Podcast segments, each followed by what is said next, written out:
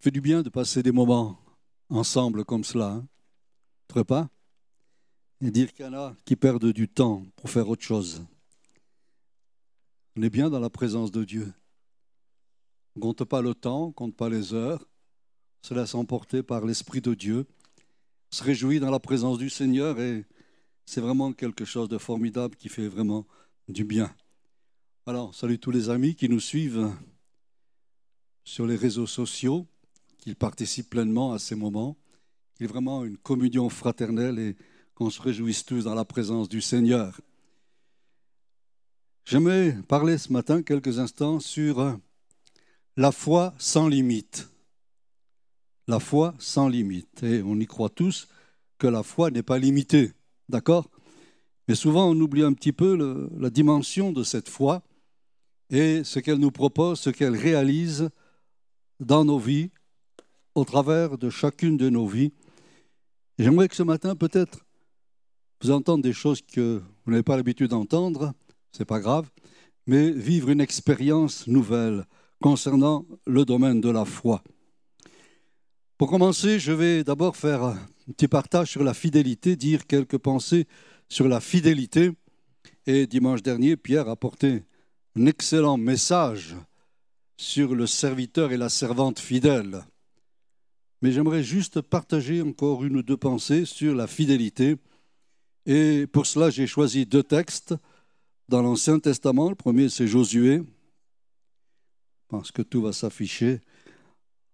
Josué 24, 14 qui nous dit ceci. Maintenant, craignez l'Éternel, servez-le avec intégrité et fidélité. Et le deuxième, c'est dans Néhémie 7, 2, où il est dit ceci.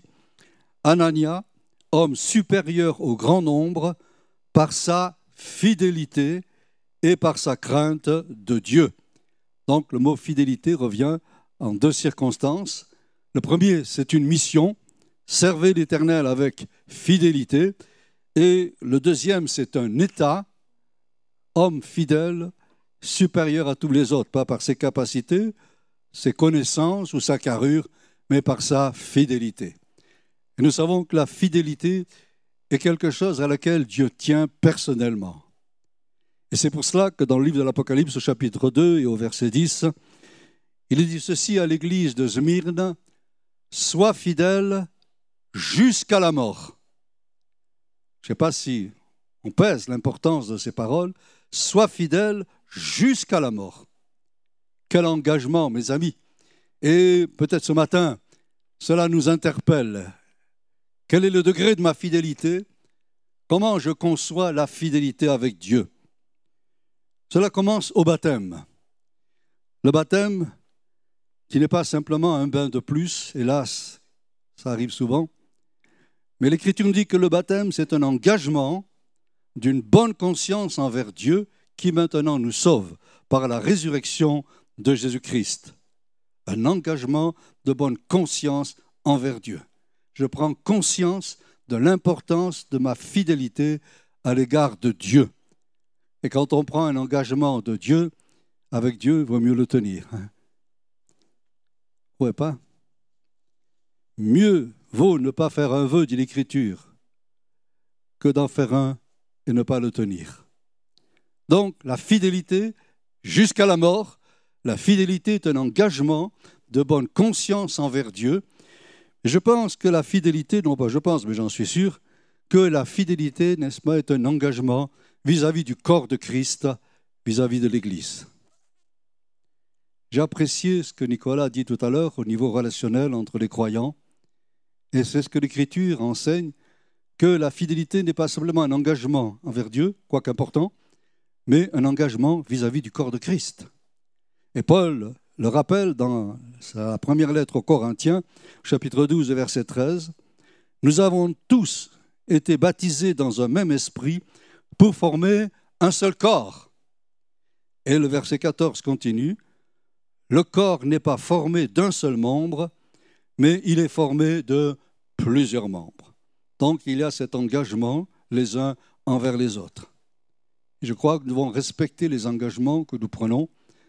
Dans la vie, nous le faisons, à combien plus forte raison dans le domaine spirituel, dans le domaine de l'Église. nous avons besoin de cet engagement et Nicolas le rappelait très bien, de savoir apprécier le potentiel que Dieu a déposé dans chacun d'entre nous, qui est une richesse à nous de découvrir cette richesse.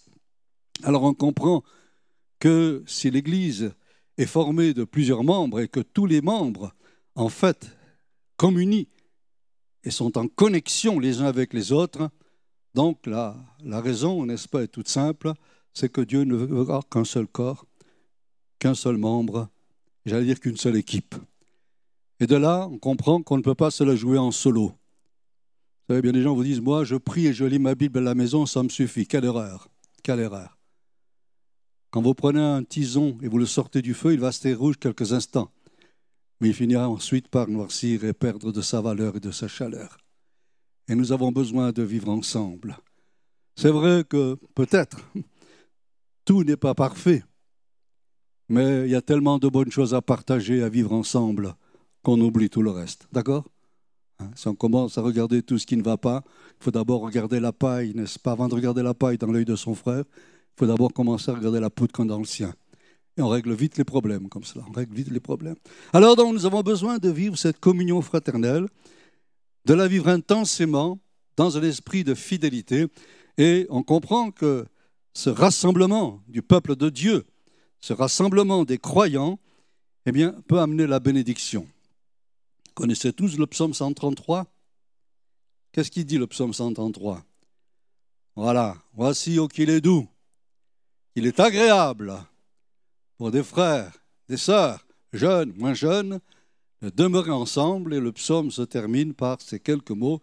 C'est là que Dieu envoie la bénédiction et la vie la bénédiction et la vie. Dieu vous bénisse ce matin. Je suis sûr que Dieu vous bénisse ce matin d'une grande richesse. Dieu vous bénit de choses excellentes ce matin. Et c'est pour cela que vous avez bien fait de venir. Vous avez raison d'être là et moi aussi. Si on comprend encore la fidélité, eh bien, on se rend compte que la racine du mot fidèle, c'est le mot foi, la foi. Hébreu 11, 1 nous dit ceci j'ai pris les versions français courant, hein, je pense que ça a trouvé, oui. Voilà, donc ce qui nous est dit, tu as trouvé Hébreu 11, 1, concernant la foi, version français courant. J'aimerais juste retenir la fin du verset où il est dit ceci, être convaincu de ce que l'on ne voit pas. Être convaincu de ce que l'on ne voit pas. Si on ne voit pas une chose, est-ce que cela veut dire qu'elle n'existe pas? Non. Bien des choses que l'on ne voit pas, et pourtant ça existe, hein, dans bien des domaines. On pourrait faire une longue liste de ces choses. Mais là où j'aimerais attirer votre attention, c'est que dans le domaine de la foi, il nous arrive souvent d'englober, d'englober uniquement les choses visibles, temporaires. J'ai la foi pour la guérison, j'ai la foi pour la réponse à mes problèmes, j'ai la foi pour ceci, j'ai la foi pour cela. Et souvent, nous donnons ce sens à la foi. La foi répond aux besoins visibles temporaires. Mais quand on lit la parole de Dieu, quand on lit l'Écriture, on s'aperçoit que la foi nous amène plus loin. La foi nous amène à considérer l'œuvre et la porte qui s'est ouverte depuis l'offrande de Christ à la croix, le sacrifice de Jésus et sa résurrection. Et là, nous entrons dans un domaine tout à fait différent que ce que nous attribuons généralement à la foi. Quand on ouvre la parole de Dieu et qu'on se rend compte que la foi va nous ouvrir des perspectives extraordinaires, eh bien on dit, Seigneur, comme un jour les disciples ont pu dire, Seigneur, augmente-nous la foi. Savez que Jésus a anticipé un petit peu ces choses et va nous expliquer que dans le fond, Jean, verset 20, 29, il dit ceci, heureux ceux qui n'ont pas vu et qui ont cru. Ça surprend un petit peu cela. Heureux ceux qui n'ont pas vu et qui ont cru. Est-ce que cela veut dire que la foi n'a rien à apporter, rien à communiquer, rien à donner? Non. On va le voir dans quelques instants. Heureux ceux qui n'ont pas vu et qui ont cru. Et quand je regarde dans la lettre de Paul aux Corinthiens, au chapitre 15 et au verset 10, eh bien, Paul dit quelque chose d'assez surprenant, mais enrichissant à la fois. Il dit ceci, si c'est simplement ou uniquement dans cette vie que nous espérons en Christ, nous sommes les gens les plus malheureux sur terre. Waouh Si c'est simplement dans cette vie que nous espérons en Christ, nous sommes les gens les plus malheureux. C'est étonnant cette réflexion de l'apôtre, mais quand on y réfléchit, eh bien, au contraire, elle nous ouvre des perspectives glorieuses. Ça veut dire qu'il n'y a pas simplement que cette vie. Heureusement, il n'y a pas simplement cette vie. Mais que Dieu a préparé pour nous des choses excellentes, une autre vie, dans une autre dimension, dans un autre domaine, dans une autre gloire. Et Paul dit ceci, eh bien, si ici-bas nous sommes malheureux à cause des problèmes de la vie, des souffrances, et parfois peut-être des attentes, eh bien, il y a quelque chose de glorieux que le Seigneur nous a préparé pour l'avenir. Alors, on va rassembler tout cela. La foi n'est pas simplement, en fait, pour les choses temporaires, visibles, passagères. Jésus nous ouvre la perspective que la foi, après la résurrection, va nous ouvrir une dimension nouvelle, nous amener à rentrer quelque chose de glorieux qui va dépasser toutes nos espérances du temps présent pour nous amener à quelque chose de plus puissant, de plus fort, dans une autre dimension. À partir de ce moment-là, eh bien, nous voyons, au travers de l'histoire de l'Église, qu'il y a en fait une succession de faits et d'étapes qui vont nous entraîner en fait dans cette nouvelle dimension de la foi. Je répète ce que j'ai dit tout à l'heure, la parole de Jésus, heureux ceux qui n'ont pas vu et qui ont cru. Il faut comprendre que cette parole de Jésus va nous entraîner dans trois perspectives. Et dans l'histoire de l'Église, vous avez trois étapes. La première étape, en fait, qui est la naissance de l'Église, le jour de la Pentecôte.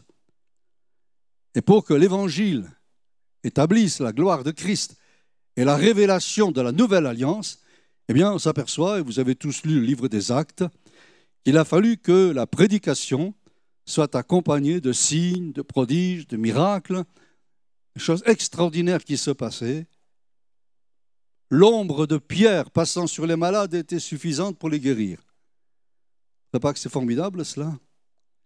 Plus tard, du linge composé sur le corps de Paul suffisait pour guérir les malades et chasser les démons.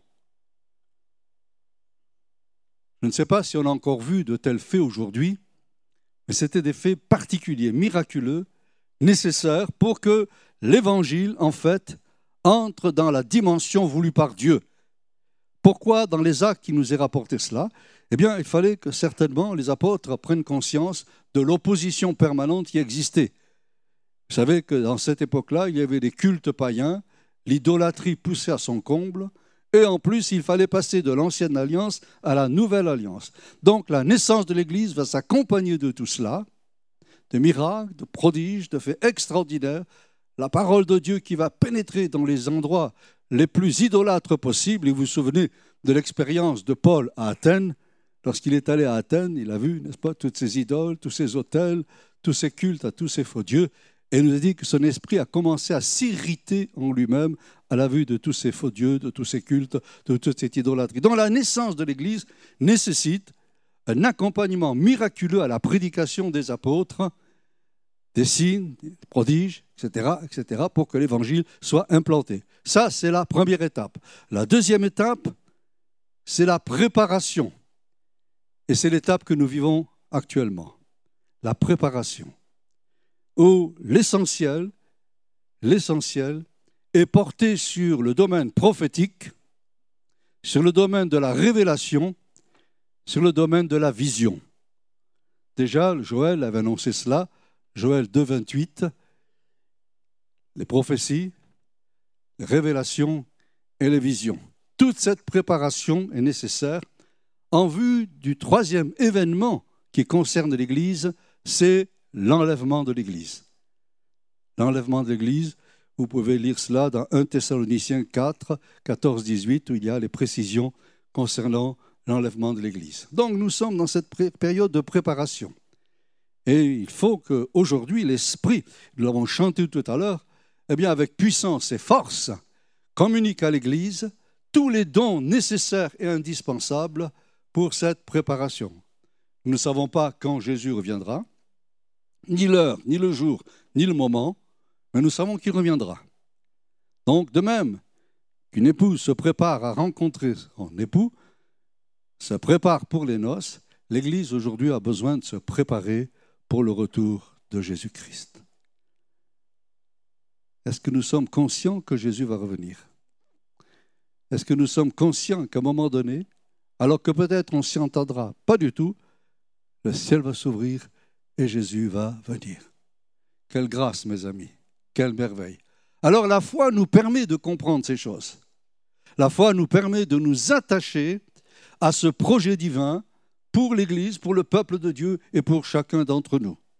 Plaise à Dieu que notre préparation soit évidente, soit sérieuse, et comme je l'ai dit tout à l'heure, n'est-ce pas, qu'elle soit jusqu'au bout, jusqu'au moment où le ciel va s'ouvrir, où la trompette va retentir et où Jésus-Christ va venir chercher son Église et son peuple. L'action de la foi, et ça c'est important à comprendre, et je crois que c'est parfois là où on a peut-être quelques difficultés à saisir, la foi nous permet de sortir du domaine visible pour entrer dans le domaine invisible. Et on a du mal en tant qu'être humain à saisir cette dimension. D'un côté, ça se comprend quand il faut confronter les problèmes, la maladie, les ennuis, les soucis, les obstacles. On aimerait bien que Dieu agisse, qu'il se manifeste au moment où nous lui demandons, au moment où nous prions, au moment où nous insistons. Mais le Saint-Esprit va nous amener à entrer dans cette dimension de la gloire de Dieu. Et je crois que la gloire de Dieu est déjà au milieu de nous. N'est-ce pas l'apôtre Pierre? Qui dira ceci, mes amis L'Esprit de gloire, l'Esprit de Dieu repose sur vous. Des fois, je, réfléchis à cela et je dis, mais Seigneur, c'est vraiment quelque chose de merveilleux cela. Des êtres humains, souvent en proie à toutes sortes de faiblesses, et pourtant tu dis dans ta parole, l'Esprit de gloire, l'Esprit de Dieu repose sur vous. Quel honneur Dieu nous fait, trouvez pas? Quel honneur Et dire que parfois, eh bien, on est là encore un peu timoré, quelque peu frustré. Seigneur, donne-nous de l'intelligence, de la sagesse, pour apprécier le fait que l'Esprit de gloire est au milieu de nous et sur nous. Bien des fois, il semble que Dieu nous oublie dans ses promesses. Il nous a mis de côté, qu'il ne s'intéresse plus à nous. Et il y a un combat en nous. Parfois même de la culpabilité. Et on dit, Seigneur, qu'est-ce que j'ai fait de mal? Qu'est-ce que j'ai pu faire pour que la bénédiction ne vienne pas Pour que la réponse ne vienne pas Pour qu'il n'y ait pas de solution, que les portes ne s'ouvrent pas? Ce n'est pas que Dieu nous oublie. Dieu ne peut pas nous oublier. Mais justement, la foi va nous apprendre à sortir du domaine des choses que l'on attend humainement, physiquement, temporairement, pour entrer dans le projet divin qui nous amènera beaucoup plus loin de ce que l'on peut espérer ou même demander. Je sais que c'est un exercice difficile. Je sais que ce n'est pas toujours simple. Je sais que quand on passe par ces moments de difficultés, de combats, d'épreuves, il y a souvent des choses qui se placent sur notre chemin, des choses qui essaient de nous arrêter, mais que Dieu nous aide à aller plus loin, que Dieu nous aide à comprendre qu'il y a pour nous dans l'invisible des projets de Dieu, des plans de Dieu, une pensée de Dieu. Et Dieu n'abandonne jamais, jamais ses enfants. L'Écriture dira que même au milieu de l'épreuve, un Corinthien 10, 13, même au milieu de l'épreuve, Dieu prépare déjà le moyen d'en sortir. Il a déjà les arguments, il a déjà la force, il a déjà la puissance pour nous en sortir. Que Dieu nous aide à, vivre cette dimension. Que Dieu nous aide à comprendre ces choses pour que nous ne soyons pas simplement des gens qui vivent un temps présent avec ses limites, ses restrictions, mais qu'il y ait cette propulsion dans le domaine du royaume de Dieu, dans le domaine de l'invisible, dans le domaine de sa gloire. C'est ce que Dieu veut pour chacun d'entre nous. C'est ce qu'il veut pour nos vies. C'est ce qu'il nous a préparé de tout temps. L'Église est le reflet de l'amour de Dieu. L'Église est le reflet de l'amour de Dieu.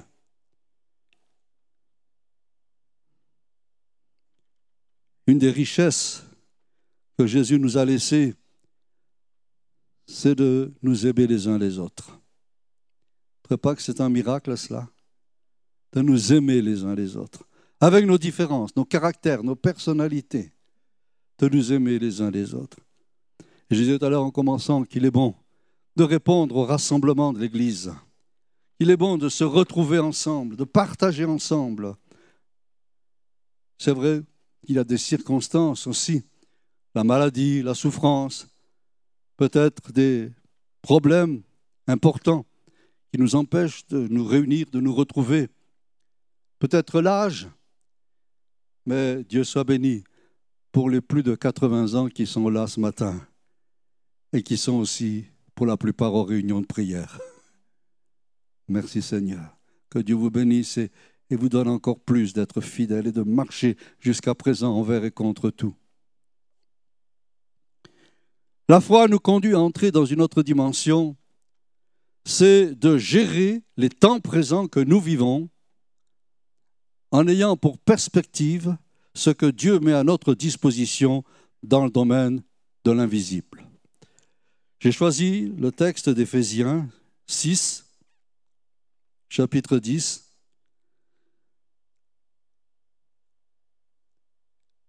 Au reste, fortifiez-vous dans le Seigneur, et par sa force toute puissante, revêtez-vous de toutes les armes de Dieu, afin de pouvoir tenir ferme contre les ruses du diable.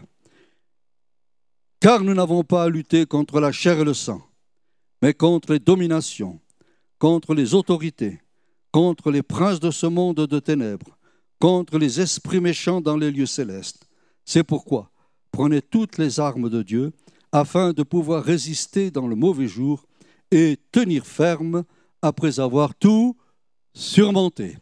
Je ne sais pas si vous avez remarqué dans la liste qui nous est faite qu'il y a quatre groupes de puissance.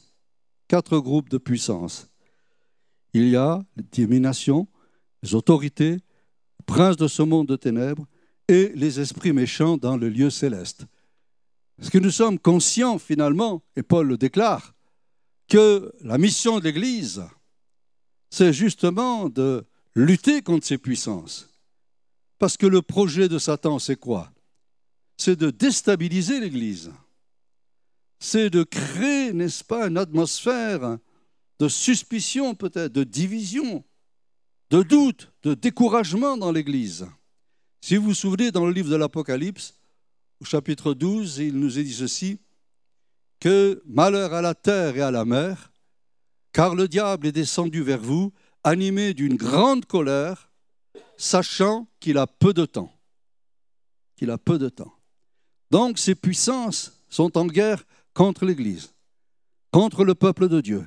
Et il faut que nous, croyants, nés de nouveau, remplis du Saint-Esprit, nous soyons capables de gérer toutes les situations que ces dominations, ces puissances créent. Comprenez cela? Et souvent, en fait, on prie pour les choses visibles, mais nous avons besoin d'être équipés pour lutter contre ces puissances, contre ces dominations. Et la plupart des problèmes que notre génération connaît viennent du fait que ces puissances sont en action. Et si nous croyants ne sommes pas capables de gérer cela, de combattre cela et de remporter des victoires, eh bien, je crois que nous sommes sérieusement en danger. Sérieusement en danger. Comment vous expliquer tous les événements qui se passent aujourd'hui sur la Terre? Toute la violence, tous ces crimes dans les couples. Mais c'est un vent de folie. Tout ce qui se passe aujourd'hui, point de vue climatique, tout ce qui se passe aujourd'hui, au point de vue, n'est-ce pas, c'est ces guerres qui n'arrêtent pas, qui, qui recommencent sans cesse. Bien sûr, on peut toujours essayer de trouver des explications rationnelles. Mais il y a tellement de faits, et ça se reproduit, et ça augmente, et ça prend de l'ampleur, que tous nos dirigeants aujourd'hui sont dépassés, n'ont aucune réponse. Mais l'Église a les réponses. Le peuple de Dieu a des réponses. Parce qu'à la croix, Colossiens 2.15, Christ a triomphé de ses dominations, il a triomphé de ses autorités, et par la foi, par la foi, il nous communique cette autorité, il nous communique ce pouvoir, cette puissance.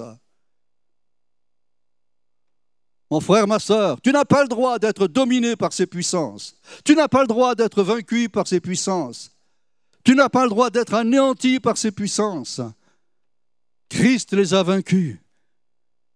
Et il nous donne la force, la capacité de remporter la victoire. Nous ne sommes pas impressionnés, nous ne sommes pas détruits, nous ne sommes pas découragés par tout ce que nous voyons.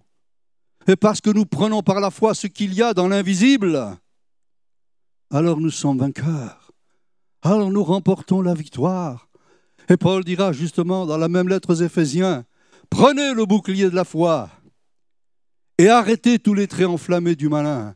Prenez le bouclier de la foi et arrêtez tous les traits enflammés du malin. Dans un des psaumes, je crois que c'est le psaume 68, il est dit ceci, Dieu ordonne que tu sois puissant. Dieu ordonne que tu sois puissant.